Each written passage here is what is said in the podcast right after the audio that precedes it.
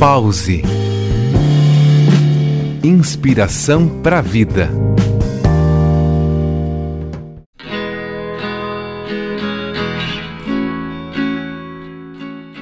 Olá, me chamo Gisele Cara, sou psicoterapeuta e trago aqui algumas reflexões sobre nossa saúde mental.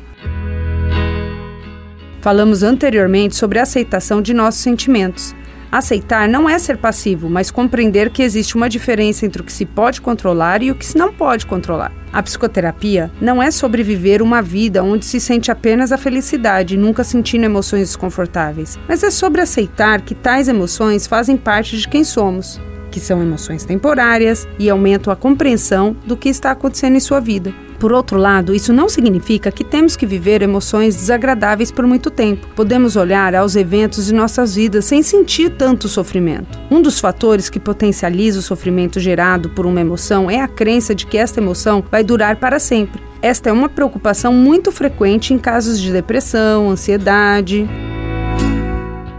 Ter consciência de que essas emoções não duram para sempre principalmente no processo da psicoterapia, é essencial para elevar a tolerância e essas emoções e reduzir os comportamentos inadequados que buscam um alívio imediato, mas que no final acabam mantendo o ciclo de sofrimento. Portanto, ir ao profissional da saúde mental pode te auxiliar a compreender de onde vem essa dor e qual a melhor estratégia para lidar com ela. Através da ressignificação, é possível regular as emoções desagradáveis para que elas se tornem menos intensas e duradouras e possibilita que novas decisões sejam tomadas e a mudança necessária para poder alcançar uma vida mais saudável.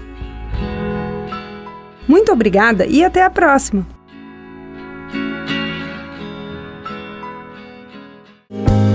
Pause. Inspiração para a vida.